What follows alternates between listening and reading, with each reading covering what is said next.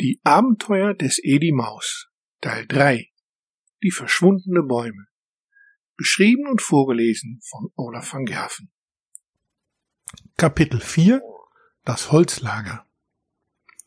Quer über den Platz, zwischen großen und kleinen Stapeln mit Holz hindurch, an einem Zaun entlang und unter zwei langen Brettern durch, hatte Diederich die beiden Abenteuermäuse zu seiner Bude geführt. Über der Bude hing ein Schild, Besuch bitte hier melden. Daneben eine kleine Tafel mit den Zeichen für Sicherheit, Schuhe und Helm.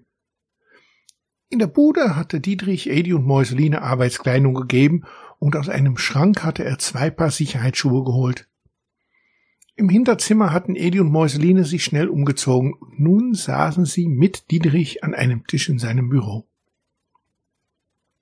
Dietrich hatte inzwischen Waldbeertee gekocht und eingeschenkt.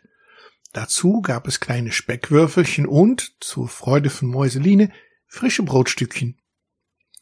Als sie zu dritt nun gemütlich am Tisch saßen und einen ersten Schluck Tee getrunken hatte, kam Dietrich zurück auf seine erste Frage.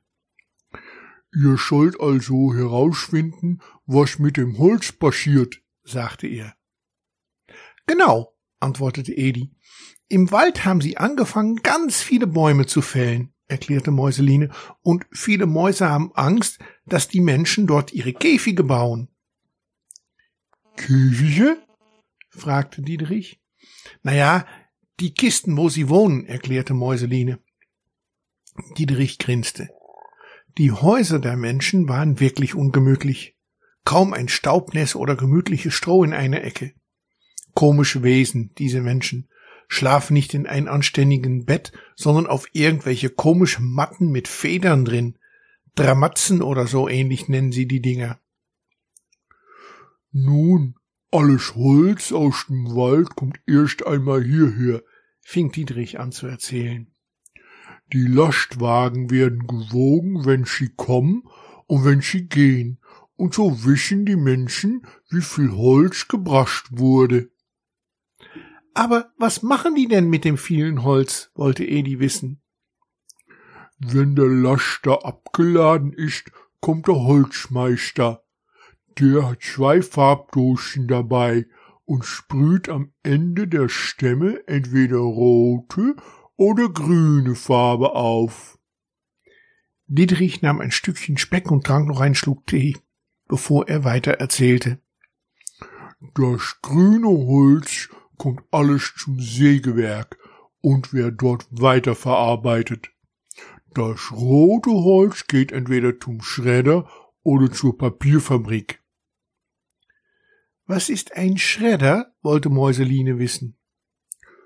Nun, erklärte Dietrich, das ist eine Maschine, die das Holz klein macht. Was danach passiert, weiß ich nicht genau. Große Autos holen das feine Holz ab. Und was machen die in der Papierfabrik mit dem Holz, wollte Edi wissen. Damit heizen sie bestimmt die Fabrik, meinte Mäuseline. Nun, genau kann ich euch das nicht erklären, aber ich kenne da jemand, mein Cousin Friedrich, der wohnt dort und ich, ich bin sicher, er kann euch die Fabrik zeigen und erklären, meinte Diederich. Dietrich schaute auf die Uhr und dachte einen Augenblick nach.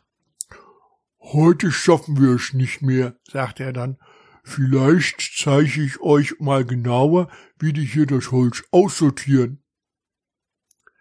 Manchmal hatten Edi und Mäuseline Schwierigkeiten zu verstehen, was Dietrich sagte, vor allem wenn er seinen Mund nicht richtig öffnete und nur so halbe Laute herauskamen. Aber er war nett versuchte deutlich zu reden und erklärte ausführlich, als sie über den Holzplatz ging. Dietrich führte seine neue Freunde zu einer ganz großen Maschine. Dort wurden alle Baumstämme hingebracht. In einem kleinen Häuschen über der Maschine saß ein Mann. Über eine große Rutsche kam jeder Baumstamm in seine Richtung. Dabei schaute er den Stamm genau an und drückte dann auf irgendwelche Knöpfe vor ihm. Dann ging der Stamm weiter auf eine andere Bahn. Links und rechts waren große Fächer. Und für die Mäuse völlig unverstandlich kippte die Bahn mal ein Stamm nach links, mal nach rechts, Mal ziemlich am Anfang und mal ziemlich am Ende. Das ist die Sortieranlage, erklärte Dietrich. Hier wird sortiert. Bauholz, Tischlerholz und Furnierholz geht zum Sägewerk. Der Rest ist entweder Papierholz und geht halt zur Schredderanlage. Nur das Papierholz geht zur Papierfabrik. Können wir uns den Schredder mal aus der Nähe anschauen? fragte Edi. Schlechte Idee, sagte Dietrich. Sehr schlechte Idee. Das ganze Ding zittert so stark, dass sich kaum eine Maus da halten kann. Mein Großonkel hat sich einmal dahin verirrt und geht das Gerücht, dass meine Großtante ihm Monate später in eine Spanplatte wiedererkannt hatte. Dietrich hatte recht. Als Spanplatte wollten Edi und Mäuseline nicht ändern. Außerdem, wenn sie am nächsten Tag die Papierfabrik besichtigen wollten, hätten sie für einen Ausflug zum Schredder keine Zeit.